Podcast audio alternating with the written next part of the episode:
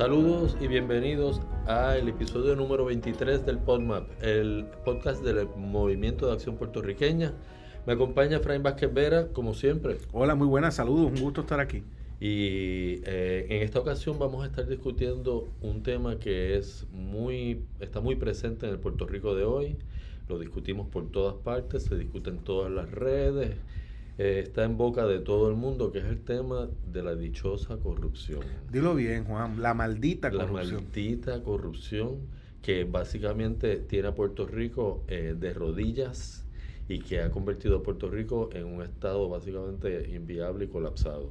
Bueno, la corrupción, el coloniaje, ¿no? la corrupción como uno de los, de los resultados más evidentes y una de, de las consecuencias más evidentes del coloniaje.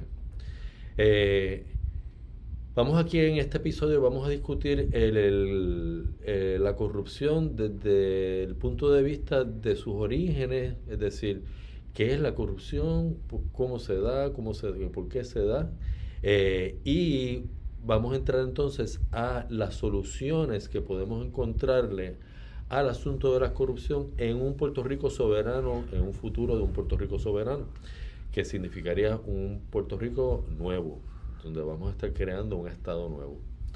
Eh, por supuesto, la corrupción es un elemento eh, inevitable de la condición humana. Inherente. inherente a la condición humana, claro. Eh, es, un, es, una, es, una, es parte de la manera como los seres humanos nos relacionamos en, en a, niveles, a niveles sociales y a niveles de organizaciones políticas, eh, la manera pues como los, humanos respondemos en ciertas ocasiones a ciertas circunstancias, sean históricas, culturales, económicas, pues que llevan a los seres humanos a comportarse de manera que, que consideramos corrupta. ¿Y qué es lo que, Efraín, qué es lo que podemos considerar un acto corrupto? Espérate un momento porque yo creo que también tenemos que contextualizar por qué no estamos tomando el tiempo para hablar de la corrupción. Y obviamente bien dijiste que el tema de la corrupción es el diario vivir del puertorriqueño en los medios de comunicación y mucha gente anda preocupada y los escándalos cada vez son aún mayores. Pero ¿por qué es importante este tema de la corrupción? Y es por lo siguiente, ningún proyecto de futuro de país y en este caso lo que nosotros abogamos, un Puerto Rico soberano, será exitoso si tiene los niveles de corrupción que actualmente existen en Puerto Rico. O sea, no importa lo que sea, si en ese Puerto Rico soberano tenemos los mismos niveles de corrupción, esa soberanía va a ser un fracaso rotundo. Y por eso es que nosotros tenemos que entender el problema de la corrupción, y de cómo nosotros podemos disminuir los niveles, los niveles de corrupción a lo, a lo mínimo posible. Porque al final de lo que estamos hablando es de eso. Como tú bien dijiste, eh, la corrupción existe en todos los países del mundo. Aquí estamos hablando de niveles. El país menos corrupto del mundo tiene corrupción. Tiene corrupción. Pero lo que pasa es que en este caso, en Puerto Rico, ya los niveles de corrupción sobrepasan, ¿verdad? Eh, lo que podríamos llamar los niveles normales. Y tenemos que tener claro que en el Puerto Rico soberano del futuro, nosotros queremos tener los niveles de corrupción normales, lo más, más bajos posible. más bajos posible. Porque si no, no va a haber justicia social no va a haber democracia ni nada por el estilo. No va a haber actividad económica. Sí, nada de eso. No va a haber servicios públicos. De eso es lo que estamos hablando. Claro, por, eso es que este tema es importantísimo y nosotros pues nos estamos tomando el tiempo de hablar de ella. Cuando hablas de corrupción, la corrupción puede darse tanto a nivel individual, a nivel corporativo, como a nivel gubernamental. ¿okay? Cuando hablo a nivel gubernamental, sabe lo que estamos eh, diciendo es utilizar la posición pública que se tiene para beneficio propio o para beneficio de amigos, de compañeros o los miembros del partido, etcétera, etcétera. Eso es corrupción. A nivel gubernamental, a nivel De, corporativo, puede haber corrupción dentro de la empresa, empleados que roban productos, que roban dinero, o sea, utilizar su posición para beneficio personal o muy bien puede ser una empresa que tenga alguna relación comercial con el gobierno y haya un, como dicen en inglés, un crossover, ¿verdad? De corrupción mixta, pública, privada. Eso es muy común en Puerto Rico. Y, obviamente pues está la corrupción individual de, de, una persona que no es del gobierno, no es de empresa, y utiliza la corrupción para, para sacar beneficio propio, beneficio individual, este, y por eso mismo, la corrupción tiene mil caras. La corrupción puede ser muchas cosas. Pero aquí estamos haciendo referencia a la corrupción, gubernamental. A, la corrupción de, los, de las arcas públicas. Exactamente, que es la que nos importa en el sentido de futuro de país. La primera pregunta que tendríamos que hacernos, ¿por qué en Puerto Rico hay mucha corrupción? Bueno, en Puerto Rico hay mucha corrupción porque en Puerto Rico es una colonia y no existe la democracia. Y al no existir la democracia y no estar realmente los, los, eh, ciudadanos estar representados, estar gobernados por quienes realmente les representan, pues entonces eso crea una, una disrupción entre los ciudadanos y el gobierno y crea un free for all en el gobierno, como diríamos, ¿no? Déjame ver si te entendí. En otras palabras, estamos diciendo que mientras más democrático es un país, menos corrupción hay. Y mientras menos democrático sea un país, más corrupción hay. Esa forma. Hay una relación, o sea, hay una correlación entre el nivel de democracia y el nivel de corrupción. Claro, porque si tú te fijas. Ah, pues entonces ya nos fastidiamos. Claro, el mero, el mero hecho de que, de que los que te gobiernan no responden a la voluntad de los gobernados, ya eso de por sí es una corrupción. Pero, pero ven acá, pero el gobierno de Puerto Rico es electo por los puertorriqueños. ¿A qué tú te estás refiriendo? Bueno, yo me estoy refiriendo a que, eh, como tú y yo sabemos, y probablemente ya sabemos, todos los puertorriqueños ya lo saben. Es más evidente hoy. Es más evidente ahora ellos realmente no gobiernan. ¿Y quién gobierna en Puerto Rico? El, gobierno de los Estados Unidos. ¿Y, los puertorriqueños participan en la elección de ese gobierno de Estados Unidos que nos gobierna? Los puertorriqueños no participan de esa elección. ¿Por ende? Ni de esas leyes que se, que se aprueban, ni de esas leyes que nos afectan. Y que van por encima de las leyes que nosotros o tú me estás diciendo a mí que la Junta de Control Fiscal, que básicamente gobierna Puerto Rico, ninguna persona electa por los puertorriqueños participó en su creación y elaboración. Ninguna persona. Y que eso, en, ¿verdad? No es democracia. No, eso no es democracia. Y no solamente eso, esa misma Junta de Control Fiscal puede venir aquí y sus miembros, que tampoco son electos, pueden cancelar las leyes que, nuestras que nuestro propio gobierno, nuestra elección electo, aprobó. Ajá. Así es que ya sabemos. que algo no democrático puede cancelar lo democrático en Puerto Rico. exactamente. Entonces, en ese sentido, a ver si nos entendemos. Puerto Rico, a ser un territorio no incorporado de los Estados Unidos, es decir, una colonia, ¿verdad? No es democrático. Y eso es en cualquier liga. Y eso es en cualquier O sea, no hay un espacio aquí para argumentar que Puerto Rico es democrático. No, no lo hay. Entonces, y como eso es así, pues entonces eso implica que aquí va a haber siempre altos niveles de corrupción. Eso es así. Eso, eso, es una fórmula. Entendí, entendí muy bien. Eso es casi matemática. Eso es matemático. ok, ok. Por ende, si nosotros queremos que haya poca corrupción, lo primero que tenemos que solucionar, ¿qué es? El asunto colonial. Ah, para entonces poder ser democrático. Crear una democracia. Ah, ok. Democracia de verdad. De verdad, por supuesto. Que sería la primera vez que los puertorriqueños tenemos una democracia de verdad. en nuestra historia entera. Ajá, crear una democracia.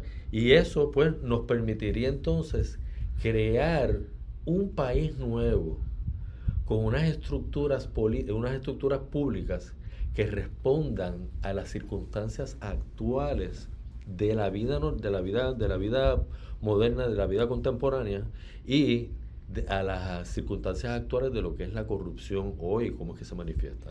Así que la herramienta más efectiva que tienen los países para combatir la corrupción es la democracia. Es una democracia fuerte. Y la democracia solamente la podremos conseguir con la descolonización. De Puerto Rico. Y en este caso, con, como nosotros proponemos, con la soberanía. Claro, claro. Okay. Es decir, la, la, soberanía es la única herramienta que hay para descolonizar.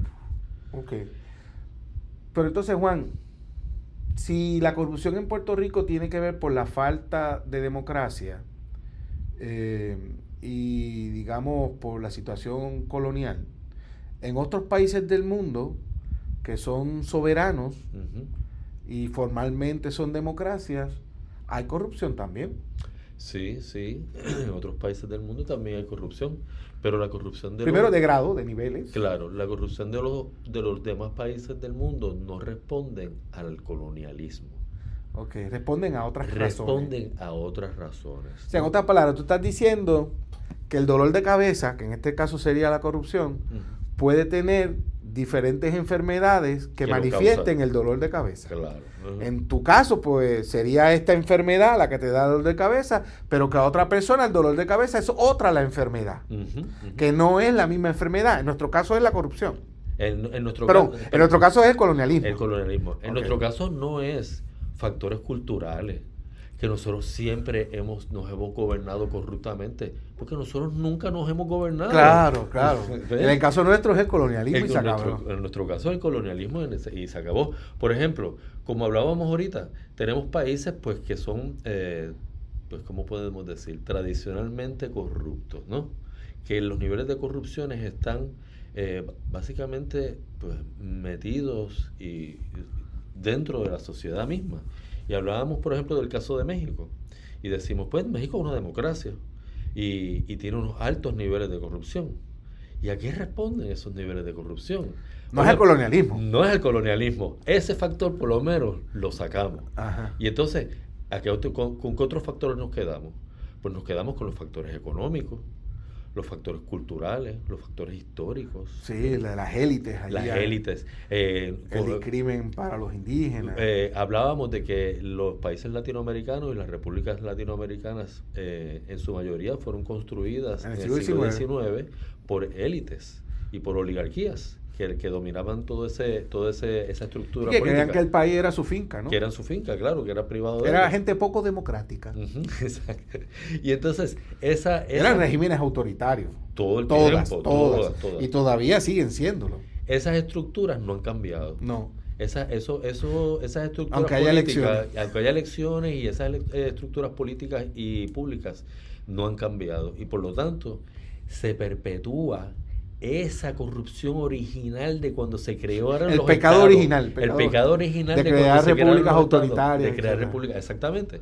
Entonces yo te pero, oye, pero Juan pero Juan pero entonces esto crea como que una ventaja para nosotros digo yo. Eso digo yo también verdad eso digo yo. Porque, porque entonces nosotros estamos eh, en, en el umbral de fundar el Estado puertorriqueño por primera vez. Ajá, ajá, ajá. Y tenemos entonces la, oportunidad, la oportunidad de hacerlo todo nuevo. okay. Y de crear unas estructuras políticas y públicas que respondan a la actualidad, no al siglo XIX. Y en democracia. Y en democracia. Claro, que, que en aquella época no había democracia. Claro, porque uno se pregunta, ¿cómo es que entonces México no ha cambiado esas estructuras? Porque, la, porque esa tradición se perpetúa. Y los que están arriba siguen estando arriba, no quieren estar abajo es nunca. Que, es que en realidad México es eso. es, desde el inicio, ¿verdad? de cuando se fundó. Entonces, en otras palabras, casi combatir la corrupción en México sería refundar el país. Empezarlo de nuevo otra vez desde cero. Empezarlo como estaríamos haciendo nosotros ahora. Sí, esto es importante porque aquí es donde, donde yo creo que hay un error enorme en Puerto Rico cuando se habla del tema de la corrupción. Y es que en Puerto Rico eh, la corrupción se habla como algo puntual, o sea, de un departamento, de un individuo que actuó mal, ¿verdad?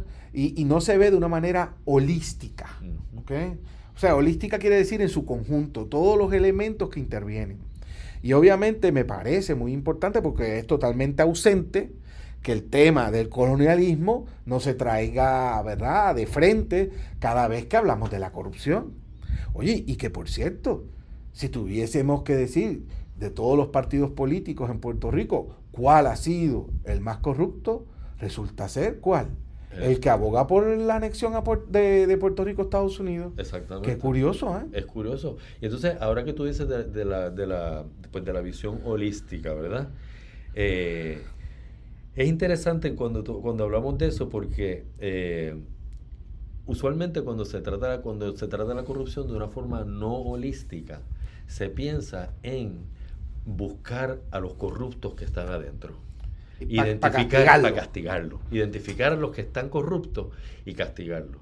Cuando nosotros hablamos de una visión holística, a lo que nos referimos es a buscar los mecanismos para evitar que la corrupción ocurra. Que entren los corruptos al gobierno. Al gobierno. Entonces, espérate, espérate, espérate. Tú me quieres decir a mí que las medidas anticorrupción que hay en Puerto Rico básicamente se limitan al castigar al corrupto una vez ya hizo el acto de corrupción. Exactamente.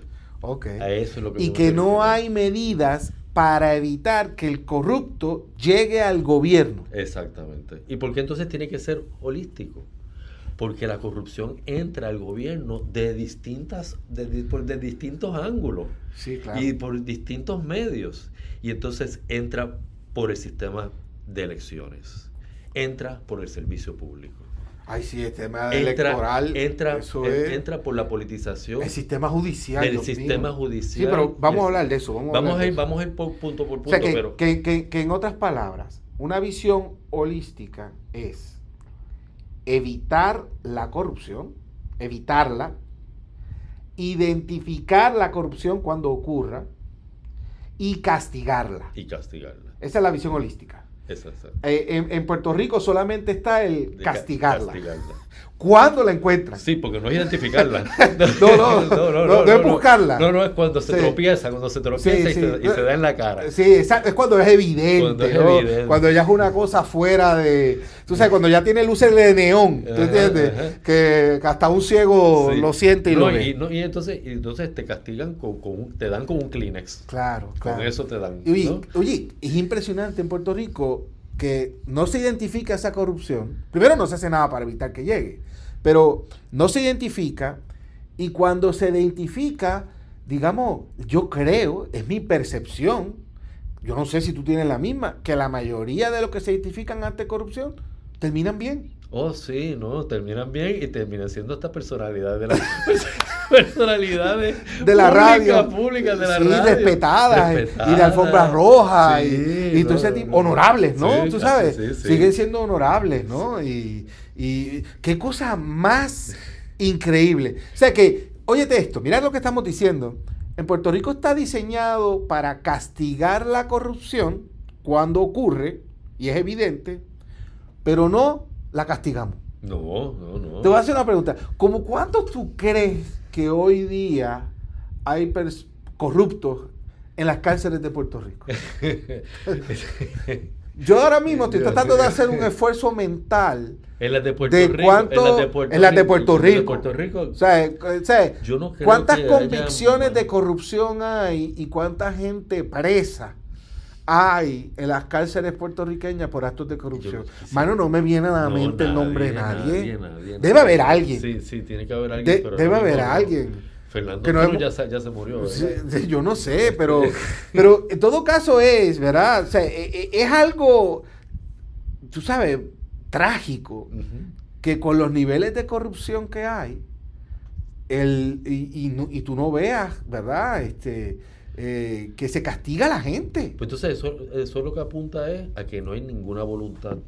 Entonces, cuando tú ves a estos políticos, cada vez que viene un escándalo de corrupción, tú ves a estos políticos diciendo como su gran solución, ¿verdad? ¿Tú entiendes? Eh, hay que hacer la ley más fuerte. Más estricta. Más estricta a la hora de castigar al corrupto. ¿Tú entiendes? O sea, el político que dice eso, ¿qué, ¿qué está diciendo en realidad? Que le encanta la corrupción.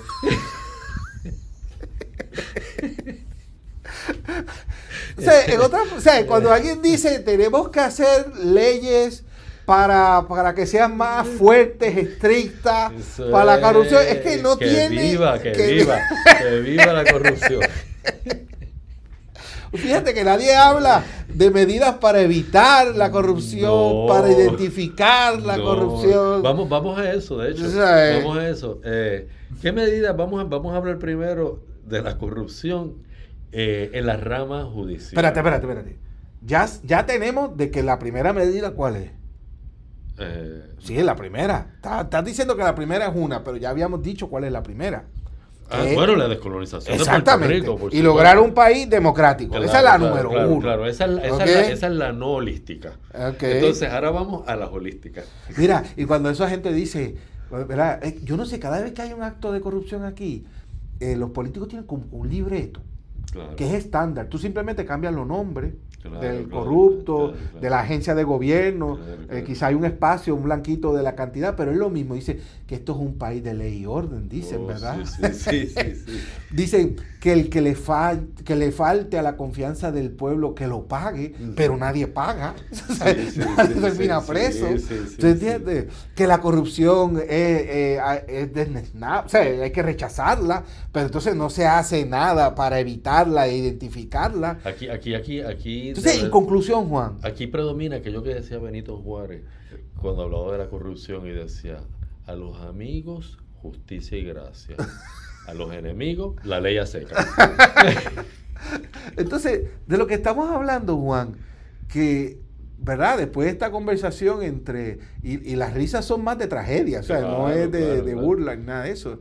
Es que, por, o sea, primero, que Puerto Rico, por ser colonia, eso es inherente a la corrupción. ya estamos fritos. Pero tras que eso, vivimos en un sistema que fomenta la corrupción, es suave con la corrupción, por lo cual, este es como que el ambiente perfecto para tú ser corrupto. Sí, es el changrila de la Eh, corrupción. Exacto, es como si alguien no es corrupto, es como medio tonto. ¿Tú entiendes? ¿Tú no entiendes cómo funciona este sistema? Este sistema funciona para que la gente sea corrupta. No, y entonces eso se extiende fuera del servicio público y se extiende a todos los renglones de la sociedad. de la vida, sí, sí, sí. Y, y a, inclusive a renglones que uno pensaría que son inmunes a la corrupción, Sí. como en sectores culturales. Mira, a mí me cuenta una vez un alumno, me decía que estaba molesto porque vio, estaba haciendo una fila gubernamental y vio como alguien se coló, porque conocía a la que atendía al público allí y él estaba indignado. Incluso él decía, ve, por eso es que Puerto Rico no echa para adelante. Claro, eso lo dicen siempre en la, en la fila bajito, ¿no? Ujú. eh, no echa para adelante y qué sé yo, y que estaba súper molesto, porque así Puerto Rico no iba para ningún lado. Y yo le dije, ven acá, tú estás molesto porque esa persona se coló, porque conocía a alguien allí, o tú estás molesto porque tú no eres el El que, que conocía conocía a la del allí. gobierno. O sea, te pregunto, o sea, si tú lo hubieses conocido, tú te hubieses colado. Y a esto es lo que me refiero. O sea, traigo esto por lo que tú estás diciendo, que, que ya la corrupción en Puerto Rico es hasta algo cultural. Claro. Y algo que se ha normalizado. Y claro, y eso es bien peligroso, hablando de Sí. que hablábamos de México, Sí, sí. que se creó una cultura de, de- de- de corrupción.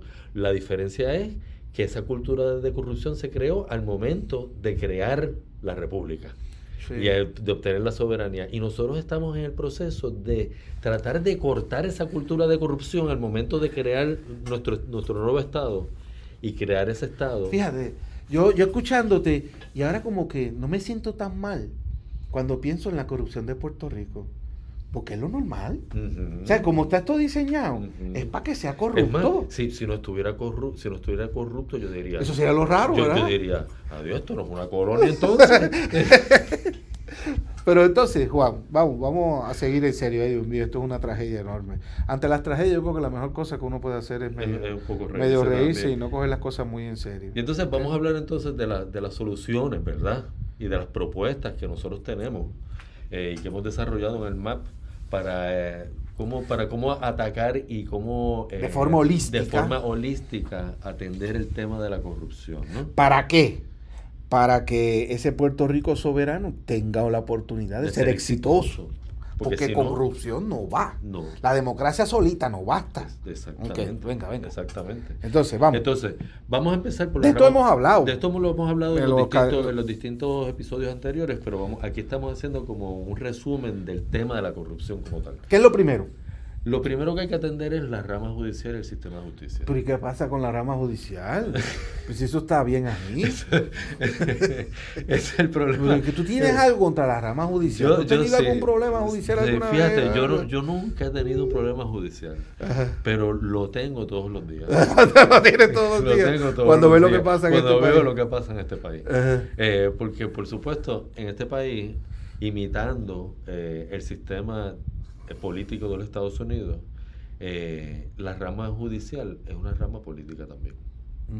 Eh, es decir, en el sentido de que... En algunos lo- casos van a elecciones. en algunos casos van a ¿Te elecciones. imaginas hacer van- elecciones aquí para coger jueces para y coger fiscales? jueces y fiscales. ¿Qué Eso es es, eso? eso es, eso es, esa es la- Olvídate de los méritos No, no. y de lo que tú sepas, No, si tienes el temple judicial o no, olvídate. Es quién es más lindo para hacer una campaña. Exactamente. Entonces, cuando tú tienes ese problema en el cual Pero aquí en Puerto Rico. bueno, aquí en Puerto Rico está politizada en el sentido de que los jueces los nombra la rama política del Ejecutivo y los confirma la rama política del Legislativo. ¿Y cuál es el problema de eso? Que los jueces tienen que responder a los criterios políticos de quien los nombra Espérate, espérate. Tú y estás, quien tú los estás- tú estás confirma. haciendo una Un- acusación estoy- muy estoy seria. llegando- estoy llegando Y gracias a Dios que no eres abogado, porque sería fácil para Uh. presentarte una querella ahí al, Y- al sí, Tribunal Supremo. sí, sí, porque mira lo que tú estás diciendo, que en este país nombran a los jueces y a los fiscales por estricto criterio politiquero y no de y no judicial. Méteme preso.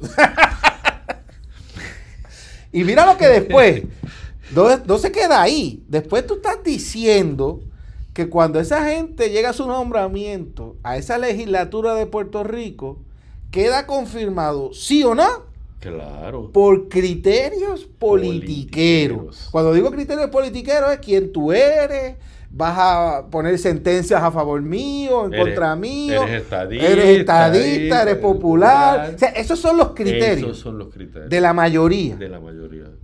Definitivamente, ya Hay uno un entiende, problema, ya un uno problema. entiende por qué hay tanta corrupción en Puerto Rico. Si los, si el sistema judicial está totalmente controlado sí, por, sí. lo- por ellos mismos, por los mismos que hacen corrupción. Es decir, es decir, los que son los protagonistas de la corrupción son los que nombran a los policías de la corrupción. ¿Tú te acuerdas al, se- al senador este, cómo se llama? Jorge de Castrofón. Pues, pues claro, como Y que cayó de corrupto y cayó preso, pero Sí. con los norteamericanos, ¿no? Por cierto, eso es una buena pregunta, porque toda la corrupción la cogen los norteamericanos y no la cogen los boricuas, pero estamos contestándola poco a poco. Ujú. Vamos a dejarlo para el final. Él era el presidente de la comisión De- que nombraba a los jueces, Los jueces. y los confirmaba, pero aunque los confirmaba. La comisión Tú jurídica. sabes, me acuerdo de este otro también, se llama Freddy Valentín, Oh, Freddy Valentín. Famoso también. Famosísimo. que un par de veces lo mangaron allá en Club de Stripper en Washington. Mm. Y este tipo era también el presidente que confirmaba Los a los jueces y los fiscales. Tú Por, sabes. por tanto, no, no hay. No. Entonces, lo otro. Lo, Entonces, ¿cuál es la alternativa, Juan? Entonces, pero, pero antes de eso, la importancia. ¿Cuál es la importancia de separar entonces la rama judicial y la rama y la rama el- es decir la rama judicial que incluye jueces y fiscales son tres ramas y se supone que cada una sea independiente, pero en Puerto Rico la judicial no, es independiente. no es independiente no es Qué democrático ¿Ves? eso, qué lindo. entonces en la, en la soberanía es imprescindible garantizar la independencia de la rama judicial ¿y cómo se hace eso? Eso se hace mediante un sistema creando un colegio o una sí, un, cole- un colegio de, de jurídico, ¿no? Una, una, Una carrera. Una, una carrera jurídica. Y, que- la carrera judicial y la carrera de fiscales. y la carrera de fiscales y creando entonces un, una... Por examen. Por examen y por, oposición. y por oposición. Entrevistas, exámenes psicológicos, etcétera. Si hay 10 plazas, pues se le da las mejores 10 notas. ¿Y quién las da? ¿Quién las da? ¿Quién? El mismo sistema las da. El las mismo otorga. sistema, ¿cuál? El judicial. Ah, la misma rama judicial. La misma rama Claro, judicial. ok. Entonces, eh, sería ahí toda una carrera judicial con diferentes rangos y niveles de jueces eh, y totalmente independiente. Entonces los jueces se nombrarían Para la vida. Los jueces se nombrarían a sí mismos mediante un colegio, un colegio de jueces Sí, pero por exámenes. Pero por exámenes, por supuesto. Y los jueces del Tribunal Supremo se nombrarían ellos mismos. Los mismos jueces. Los mismos jueces. Quizás el Poder Ejecutivo podría decir quién es el presidente. Pero los que son miembros del Tribunal Supremo o de cualquier otro tribunal, como por ejemplo el Tribunal Electoral o los tribunales intermedios, pues, pues los mismos jueces deciden este, por votación, todos, como colegio, como, un, co- como la carrera, pues, ¿quiénes son los jueces? Claro, cada nivel tiene que tener unos criterios. Por ejemplo, yo lo he dicho 20 mil veces, a mí me gustaría ver que todos los presidentes, perdón, todos los miembros del Tribunal Supremo de Puerto Rico tuviesen un doctorado. Que es lo mínimo que se le puede exigir. Claro, claro. Oye, si a mí alguien me va a operar Ujú. al nivel, una operación de yo lo quiero que tenga su doctorado. Claro, pues igual si tú tienes ahí la máxima autoridad en interpretar las leyes, etcétera, debe tener un doctorado en derecho. Es decir, que si te vas a operar, a operar de corazón abierto, tú no quieres un generalista. No, no, y tampoco quiero ni alguien de bachillerato, tú sabes, claro, estamos claro, claros. Claro, Entonces, una pregunta, Efraín. Pero espérate, ¿De, de qué, no- de qué manera esto es imprescindible dentro de la soberanía para crear una economía? Pues imagínate tú, si aquí no se mete a nadie preso por corrupción, porque los jueces responden a esos mismos políticos que les nombraron y le confirmaron, y creas una incertidumbre judicial para el tema de la inversión extranjera. Eso. No es para nada atractivo ir a un sitio donde uno sabe que los jueces responden a otros intereses que no son estrictamente los judiciales. Y los, y los- y los intereses de la, de, la, de la verdad y de los Claro, y de la- de claro, y sí, irás a apelación si no te gusta, pero hay una garantía de que todos esos jueces y todos esos fiscales no son personas que responden a otros intereses. Es decir, que el que invierte en Puerto Rico, en el Puerto Rico soberano, bajo un sistema judicial que está eh, despolitizado y que está, está constituido de la manera que hemos hablado, eh, se siente más seguro de que él va a poner su dinero en un país que si él tiene problemas con el gobierno de ese país, Claro. entonces él tiene la seguridad de que, el juez va a cantar la bola, bola, strike, strike. y, y no se va a ir por Ah, el país, por el gobierno. Claro, claro. Eso. Oye, antes que nos vayamos del sistema judicial para el próximo, ¿qué es eso del panel del fiscal especial independiente que hay en Puerto Rico? Pues imagínate, el panel de fiscal, eh, de fiscal especial independiente en Puerto Rico es básicamente la admisión, es básicamente la admisión de que ellos son corruptos y necesitan a alguien más que los vele. Ellos mismos no se pueden velar así. El fiscal especial independiente es el proceso para acusar de corrupción, digamos, o de violación de la ley de un funcionario público. Ujú. ¿Y por qué no lo pueden hacer los jueces y los fiscales normales? ¿Por qué están?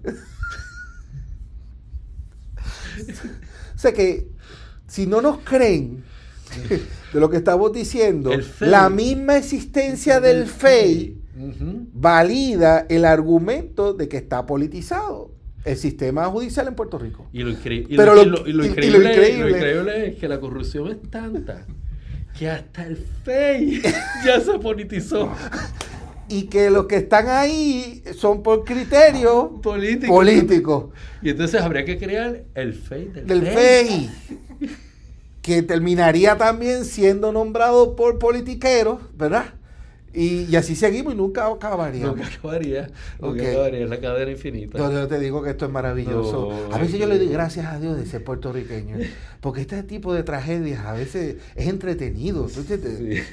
Vamos para la próxima. Entonces, la próxima es... Servicio eh, público. eh, no, no, antes de irnos al servicio Ah. público. Eh, ¿Qué tú harías, por ejemplo, por ejemplo, qué tú harías con la Contraloría y la Comisión de Ética Gubernamental?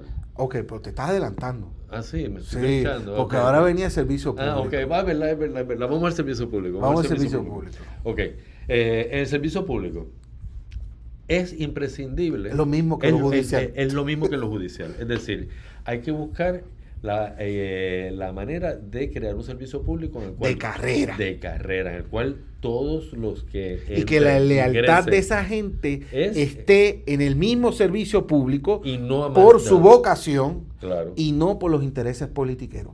¿Tú sabes quiénes son los servidores públicos? ¿Quiénes deben ser en ese Puerto Rico soberano deben ser como los vigilantes de primera fila.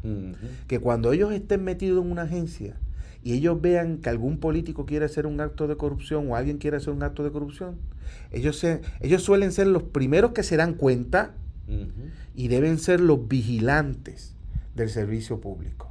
Pero para eso tienen que ser que independientes.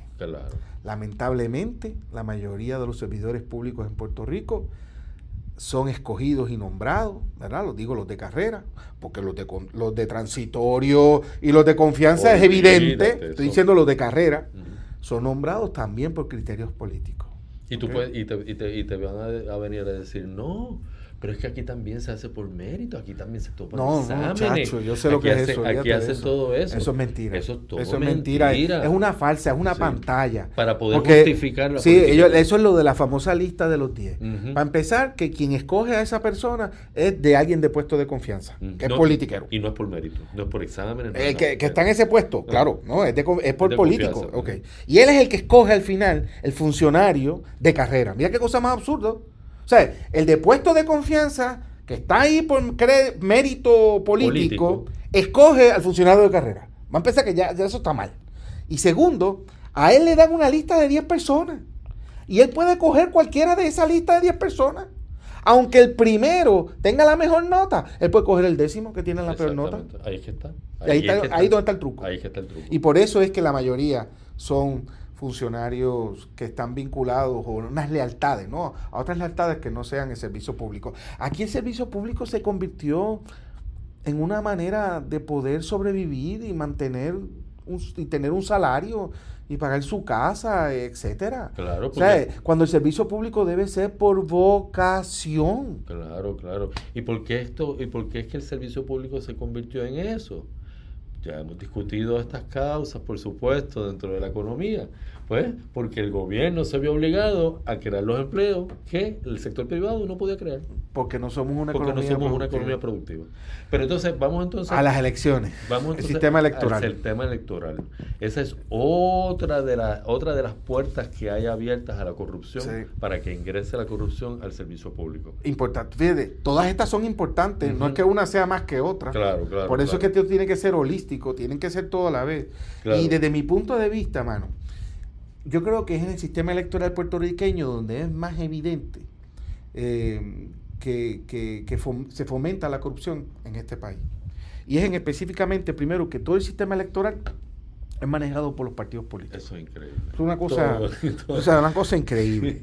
Y, y además de eso, el tema de las donaciones eh, a pesar de que hay el Contralor Electoral, a pesar de que se aprueban leyes para decir que hay límites, no límites, etcétera. Como está creado el sistema electoral, el tema de las aportaciones económicas a las campañas, a los políticos, a los partidos, está diseñado para, para fomentar lo que se podría llamar como el inversionismo político. Sí, porque, porque Efraín recuerda que en el sistema que nosotros estamos imitando, que es el sistema norteamericano, que un sistema electoral norteamericano que nadie en el planeta ha imitado. Por, por ya sabemos por qué. Eh, y el sistema de los Estados Unidos, eh, en términos del inversionismo político, que es lo que nosotros hemos eh, imitado, a lo último que va es a uno de los males mayores que hay en contra de la democracia y de la gobernanza, que es el poder del dinero privado. Dentro del sector público. Dentro del sector público. Para comprar privilegios, contratos, 20 mil cosas. El, el, dinero privado es el, es el dios de, nuestro, de nuestros días. Sí, sí, sí. Y, una, y unas decisiones, por ejemplo, como las de Citizen United, en el gobierno en los Estados Unidos, que nos afecta a nosotros, y la que, que es la que permite la creación de los famosos super PACs. eh, ese, ese, ese, ese, sistema mediante el cual el dinero privado puede hacer lo que le da la gana. Entonces después te ponen estas leyes estúpidas donde dicen que hay límites a los donativos. ¿Verdad? No, no puedes, no puedes donar más de esta cantidad de dinero. ¿Verdad? Pero entonces después, luego eh, el, el que tenía el dinero coge y lo reparte para que sea mucha gente que lo done, pero viene de la misma fuente. O si no, de momento cogen ese dinero y montan un cumpleaños en un hotel famoso de este país, ¿verdad? y salen diciendo que en ese cumpleaños se vendieron taquillas a 5 mil pesos y se recogió todo ese dinero cuando es embuste, porque ya el dinero estaba de antemano. O, o como estamos hablando con, con lo de Citizens United, montan un super PAC y ahí, no, hay límite. y ahí no hay límite. Siempre y cuando no coordines con, con el. no que, coordines con el, que, ya tú sabes cómo es eso de la coordinación. Ya sabemos que, sí, que la coordinación está hasta, hasta el ñu. Entonces, en ese sentido, ¿cuál es la solución? Bueno, yo creo que la solución en cuanto al sistema electoral sería primero hay que evitar que el, que el dinero privado entre en las campañas. O sea, lo que tú estás diciendo es que debe haber un financiamiento público de las campañas. Financiamiento público. Pero es que las campañas son muy caras, Juan, son mucho ah, dinero. Ah, ok, ok. ¿Tú entiendes? Entonces, entonces, ¿qué tenemos que hacer? Tenemos que entonces entrar a cómo se hacen las campañas. cómo se hacen las campañas. Lo que pasa es que un relajo. ¿Cuán largas son? ¿Cuál el tamaño, qué duración? El tamaño de la duración, cómo se relacionan los medios masivos con las campañas claro, y cuál es la responsabilidad para que entonces no sean tan costosas y el Estado las pueda financiar. Porque es una garantía de hacer un proceso transparente que en un proceso electoral solamente haya este eh, dinero público. Y que además los partidos políticos no sean los que controlen eh, el sistema electoral, o sea, la, eh, la cuestión electoral, sino que sean los jueces y los fiscales de carrera. Los que controlan. Es decir, tú quieres decir que tú quieres eliminar la Comisión Estatal de Elecciones. Por si mil veces. mil veces. Yo quiero dejar desempleado a todo el mundo allí. Y te voy a decir una cosa. Yo lo que aspiro es que en ese Puerto Rico soberano haya un tribunal supremo electoral. Eh, donde haya jueces elegidos por los mismos jueces y fiscales elegidos por los mismos fiscales que sean ellos los garantes del sistema, de un sistema electoral limpio, democrático, justo y que no sea dirigido como es aquí con los partidos políticos, que es un relajo y que fomenta ahora mismo tantas dudas que ni podemos decir que el sistema electoral puertorriqueño eh, eh, es democrático. En yo tengo, yo tengo, vamos a decir, grandes sospechas de que incluso hubo en la última elección, hubo casos donde se robaron elecciones. Ah, no, yo también, yo estoy seguro. Yo tengo grandes sospechas. Entonces yo te pregunto, ¿hay países que hacen esto? Hay países, por ejemplo, como Inglaterra, ¿verdad? Que, que, el, el, gobierno mismo es el que financia las campañas, sí, sí, sí, sí. Y, a cada, y, a cada, y a cada partido se le da una cantidad. Y es más, se usa esto de cómo ellos usan el dinero público limitado de forma creativa como algo para demostrar cómo serían como gobierno. Mm, Entonces cuando la gente ve y, en qué usan el dinero de la campaña, pues un poco mm. saben, ¿verdad? ¿Qué tipo de gobierno sería? O sea, se usa como también para medir. Y más o menos como cuánto, cuánto le toca a cada... yo no me acuerdo, yo no me acuerdo, eh, yo no sé cómo está ahora, pero allá cuando yo estudiaba, yo recuerdo que era alrededor de unos 20 mil dólares por campaña de legislador a diputado. 20 mil. Con 20 mil y ya está. Ah, oye, pero eso significa entonces que tú también tienes que estar obligado a ir a buscar gente que te ayude, que no están interesados en, eh, eh, los chavitos. ¿eh? Exacto, debe ser tu idea, tu proyecto. Que lo que les interesa son tus ideas y tus proyectos. Es decir, que tus voluntarios no, pero ven acá, tú me estás diciendo a mí que los que trabajan en las campañas de los candidatos lo hacen por interés de recibir algo. Yo, yo después. yo pensaba que eso, era voluntario. No, no, no, yo sí, yo también. Yo ah, yo creía que era amor a la, a la causa, ¿no? Amor, es amor, es amor. amor al dinero y al billete. Amor al dinero y al billete lo que hay ahí, ¿no? Sí. Y entonces eso te garantiza que los voluntarios que trabajan contigo de verdad creen en tus ideas. Claro y en tus propuestas. ¿no? no, y de que tú con 20 mil pesos tienes que ser bien creativo. que lo que ser bien creativo. Yo creo y, de que, tú, y que tú debes ser un tipo con grandes ideas para que la gente te quiera entrevistar. Yo creo que ahora mismo está como en 60 mil. ¿Sí? Por candidato. Por candidato. Y, y, Tengo que chequear. Y claro, uno dice 20 mil 20 mil pesos y en los candidatos de aquí, yo me imagino que las carcajadas se escucharon. Sí, eso, nada más 20 mil pesos me gasté yo en las pizzas de mi campaña. ¿tú me y, y, tú le dices 60 mil y las carcajadas se escucharon también en Japón. Aquí son cientos de Porque miles. Aquí son ¿eh? cientos de miles. Para legislador. Para legisladores. Imagínate para gobernador. No, no, así que en ese, en ese sentido, pues las campañas tendrían que, ser. Sí, tienen que ser así. Si no se va a fastidiar el y por supuesto también por supuesto también hay que meterle mano a la extensión de las campañas Ah, sí, tienen que ser mucho Tienen más que ser cortas. campañas mucho más cortas. Dos o tres semanas, tú y, sabes. y a exigirle también a los medios de comunicación masiva responsabilidad pública sí, sí. a la hora de transmitir la información. Y los anuncios. Que no todo, que tiene que... Y tienen tiene que, haber también- igualdad. Tiene que haber De- igualdad. de- debe ser, debe ser que para usted tener una licencia de ser un periódico en Puerto Rico y de ser un canal de televisión, O de radio. durante o de radio, lo que sea, durante esas tres semanas, usted debe dar a todos los partidos políticos eh, tiempo igual, gratuito en los medios de comunicación. Así es que tiene que ser y así se acabó. Los anuncios Porque lo, más la caro, lo más caro son los anuncios en una campaña. claro, y si tú obligas a los medios de comunicación a que, como servicio público, no se tiran anuncios de que, eh, mira, este, las playas de Puerto Rico manténlas limpias. Un servicio público de esta emisora. Pues lo mismo, lo un servicio público de esta emisora, le das un anuncio a cada partido político que está en campaña. O le das, o le das una, una, un panel de conversación, de un conversatorio. Sí, lo Hay invitas a todos hay- y hay ya. distintas maneras de llevar la información. Pero sí, entonces vamos para otro otra cosa que hay que tener. Lo del legislador ciudadano, explícame esa vaina, porque eso es importante. Bueno. ¿Qué es un legislador ciudadano? Bueno, un legislador ciudadano es el legislador que no es legislador profesional. Ajá. Es decir, que Puede no... ser que su- profesional porque, es decir, se- que su... porque sabe su trabajo, lo Ah, hace no, profesionalmente. No, no. Ok, no, no, yo lo que te estoy diciendo es que no es, eh, que ser legislador no es su profesión. Ah, bueno, es parte de su profesión porque hace el trabajo de legislador y por ende. Tú lo que estás diciendo es que no se dedica en exclusividad. Eso es lo que ah, pues dilo bien. Eso estaba así aquí antes. Sí, sí. Eso antes- y yo creo que era mucho mejor. Y yo creo que era mucho mejor. Por lo menos esos legisladores honorables que recordamos en la historia de Puerto Rico eran legisladores ciudadanos. Eran legisladores ciudadanos. Desde que está lo de que ahora eres legislador asalariado a tiempo completo, Es que han sido los peores yo no, legisladores yo de no la recuerdo historia. así como que alguien muy honorable que digamos. De hecho, de hecho la, la, el- la- la- degeneración básicamente de la, del servicio público en Puerto Rico y de la legislatura comienza a partir de los legisladores eh, A tiempo completo. al tiempo completo. Porque obviamente la política se convierte en su modus vivendi.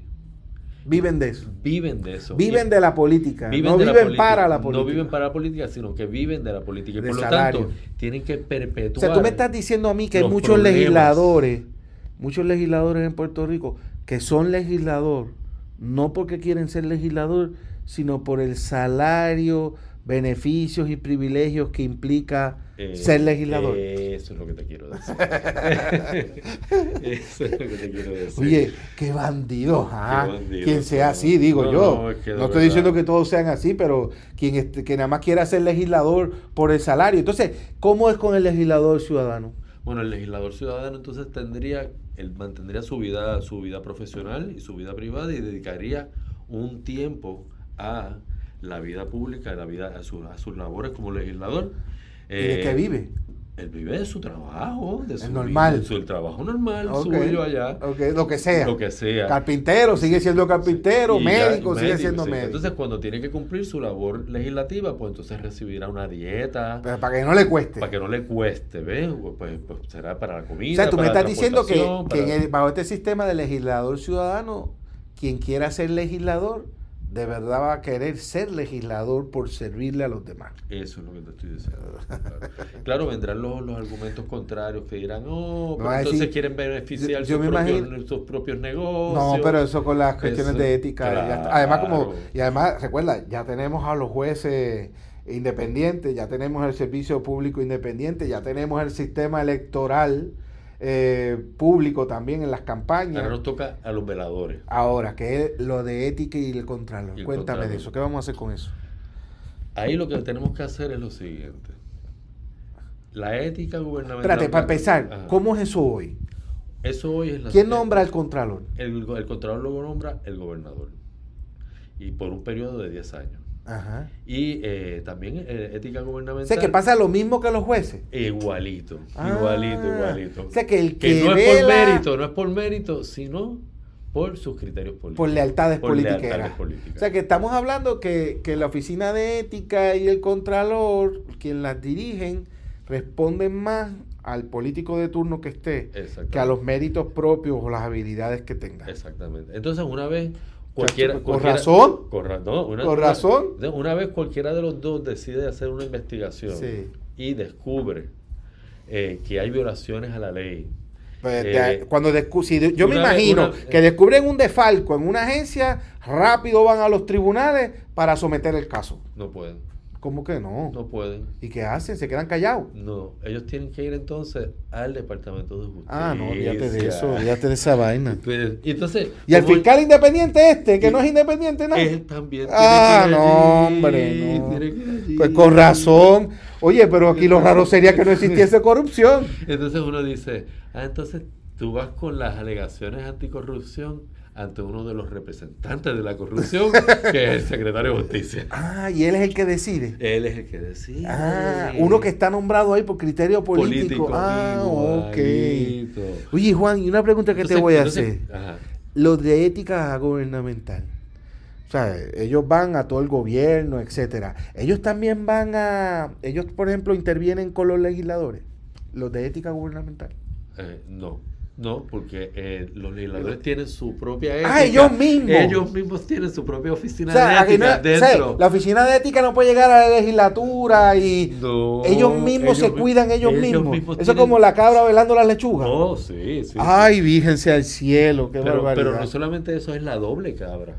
¿Por qué? Porque está la cabra grande, que es la que vela las lechugas a nivel de gobierno grande, y está esta cabrita, que es la que vela las lechugas a nivel legislativo. Ah, no, porque entonces la cabra grande no, no es la que brega. Entonces, la solución de cuando ética y contralor, que deberían estar unidas, encuentren una, un, un- un- problema, una violación de ley, ¿cuál debe ser? Pues la solución dentro del Puerto Rico soberano ¿Cuál que es? nosotros aspiramos es que tanto ética como el contralor tengan fiscales Que sean los fiscales. que sean fiscales, es decir, que los que dirigen esas oficinas sean fiscales. Ok, de la carrera fiscal. de carrera de fiscales y que ellos mismos puedan ir a los tribunales Directo. directo a llevar los casos. A un juez que es independiente por mérito. Por mérito independiente. no que va, dirían todos presos, por eso que los. Por eso es que no quieren, por eso que los políticos nuestros no quieren hacer esto, ¿verdad? Y seguimos lo que tenemos. Ahora, otra cosa. El tema, porque seguimos en esta visión holística, el nepotismo, Juan. A eso sí te tengo que decir que aquí hay leyes que prohíben el nepotismo. Claro, O sea, un legislador no puede contratar al hijo suyo. Claro, claro. un alcalde no puede contratar a su hijo dentro de la alcaldía. ¿verdad? Claro, pero el legislador sí puede contratar a la esposa. a la esposa del hijo, del amigo, del hijo mío. ¿Pero y qué es eso? ¿Y cómo se llama O la esposa del alcalde aquel. Espérate, espérate, espérate, espérate. Tú me estás diciendo que aquí hay gente que yo te contrato a tu hijo y tú contratas al mío. Eso, eso, fíjate, eso, eso se llama, eso, eso- a eso se le llama nepotismo cruzado. Y a rayete. Sí. O sea que, que en Puerto Rico hay nepotismo. Oh, sí, claro. y lo que hay que claro, hacer es evitar el nepotismo directo El nepotismo. más el cruzado. Más el cruzado. Porque el cruzado aquí no se vi- no se, no se, no se prohíbe, ¿verdad? No, por eso, eso ni se O sea que las esposas de todos los legisladores pueden estar en todo el gobierno, las esposas de los alcaldes y Todo. hacer negocio. ¿Cuál era aquel gobernador que tenía a su esposa trabajando con cosas medias extrañas? Ah, no, aquel Sí. es infame. Sí, eh, uno de los más, ¿ok? Bueno, pues eso del nepotismo, tú sabes, hay que trabajarlo también. Lo otro, Juan, el la cuestión esta de limitar los términos a los puestos electivos. ¿Cómo eso combate la corrupción? Bueno, eso combate la corrupción en la medida en que no te permite perpetuar esquemas corruptos dentro del gobierno y no, que no te convierte, eh, no te permite eh, convertir tu vida en hacer, hacer de tu vivir de la política y vivir del servicio público. Fíjate, si tú, si eres aquí- un político, Aquí si tú quisieras ser gobernador toda tu vida y eres electo, lo podrías hacer. Podrías ser gobernador 30, 40, hasta Ujú. 50 años. Ujú, ujú. Legisladores También. han estado décadas. Sí, sí. Alcalde, décadas. Y esa permanencia de largo plazo fomenta la corrupción. Claro, sí, claro que Yo, yo siempre he estado, ¿verdad? Eh, eh, yo siempre he entendido que mientras más tiempo está un político en un puesto público electo, eh, más se expone a caer en el tema de la corrupción. Claro, por supuesto. Eso, es, eso, es, eso está más que probado. Entonces, en el caso del Puerto Rico soberano, tanto los puestos a la Asamblea Nacional, que sería la legislatura, como al Poder Ejecutivo eh, y a los gobernadores de las regiones, todo eso tendría un límite. Por supuesto. De cuando tú puedas este, ser electo, ¿verdad? Y eso es otro problemita, que aquí todo el mundo puede ser electo por siempre si lo quisiera. Y yo creo que entonces finalmente el último aspecto holístico que deberíamos, que, debemos tocar aquí, eh, y que es fundamental, porque es el que va a la base de lo que crea básicamente la corrupción, es el tema de la educación. Sí. ¿Eh?